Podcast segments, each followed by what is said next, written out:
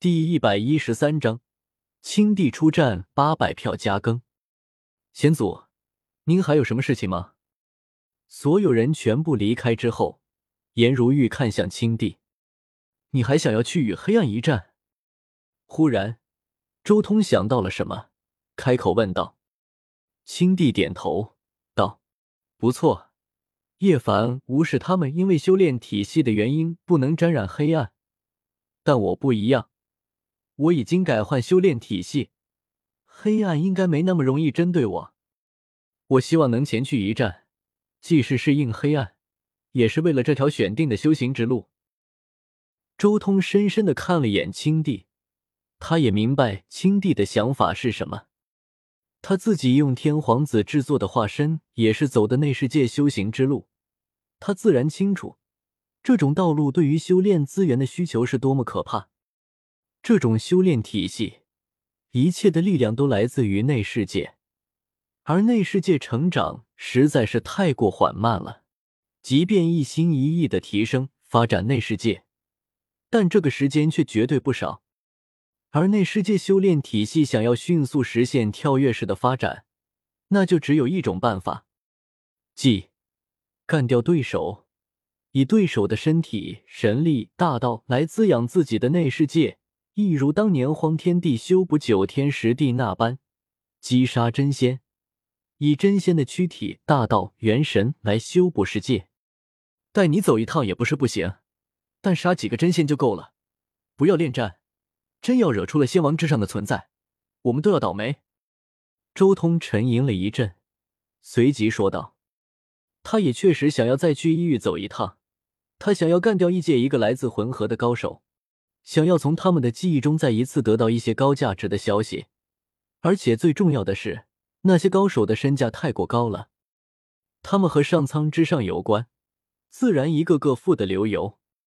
但周通却不想将异域的那些来自于魂河的高手杀个遍，因为真要如此做的话，极有可能引出他们背后的准仙帝。杀一两个无所谓。真要将他们布置在诸天的手段全部拔除的话，引出那种高手的可能性还是很大的。好，事不宜迟，我们现在就出发吧。青帝有些跃跃欲试，大为兴奋。既然如此，那就走吧。周通随手一挥，那天皇子化身也出现在身边。既然是去补充内世界，自然不能漏掉天皇子这个化身。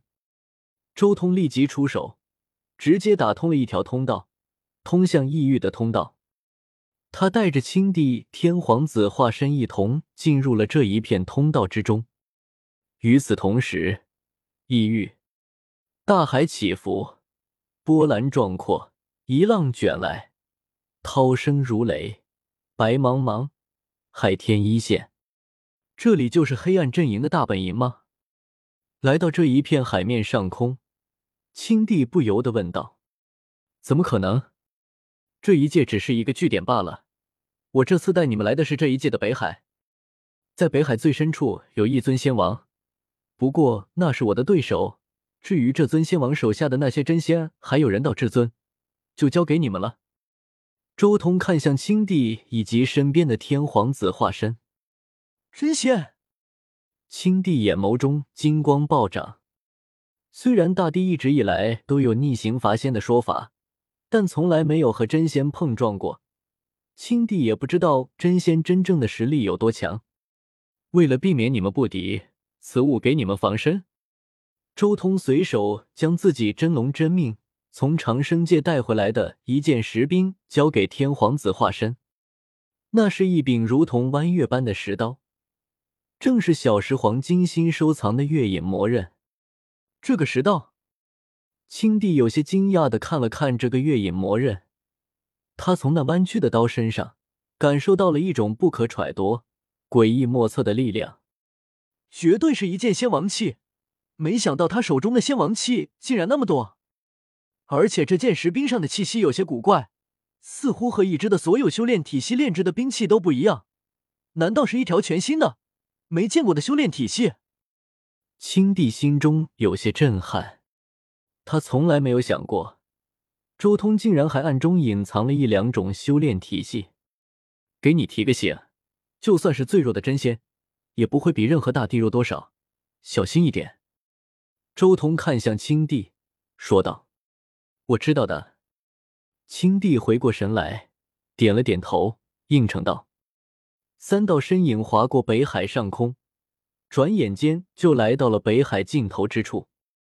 远远的，他们就看到了北海尽头水下有一个巨大的宫殿，散发着阵阵彩霞，而且宫殿之中还能看到一个个仆人、士兵。先王交给我，其他人交给你们。周通说话间已经出手了，他伸出手臂，直接抓向高空，掌指发光。瞬间从域外抓来了一颗星辰，刻画了打神石宝术的一些大道符文，然后炼化在掌心，猛然向下一砸，轰隆！天崩地裂，海水倒流，一颗星辰直接砸向了北海尽头的那座宫殿。这一击太过猛烈了，惊天动地，震动了整个异域。一颗星辰被炼化，虽然看似只有一个拳头大小。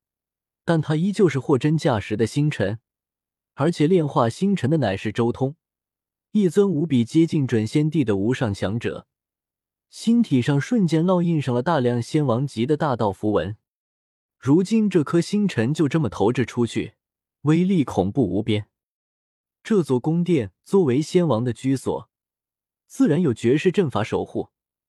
在遇袭的第一时间，立即有阵阵神光冲霄而起。光芒如烈焰般璀璨，至强的防御力顷刻间爆发而出。不得不说，周通这一击太过可怕了，即便是仙王大阵也被他打穿了。那至高无上的阵法在解体，在破碎。这一击太强，如果没有仙王阵法在，这大片的海域都将成为一片绝地，什么都不剩下，甚至这一界都有可能受损。放肆！在大阵破碎的瞬间，一道惊天动地的怒吼传出。此地的蓝铜仙王狂怒，竟然有人敢对他的洞府出手。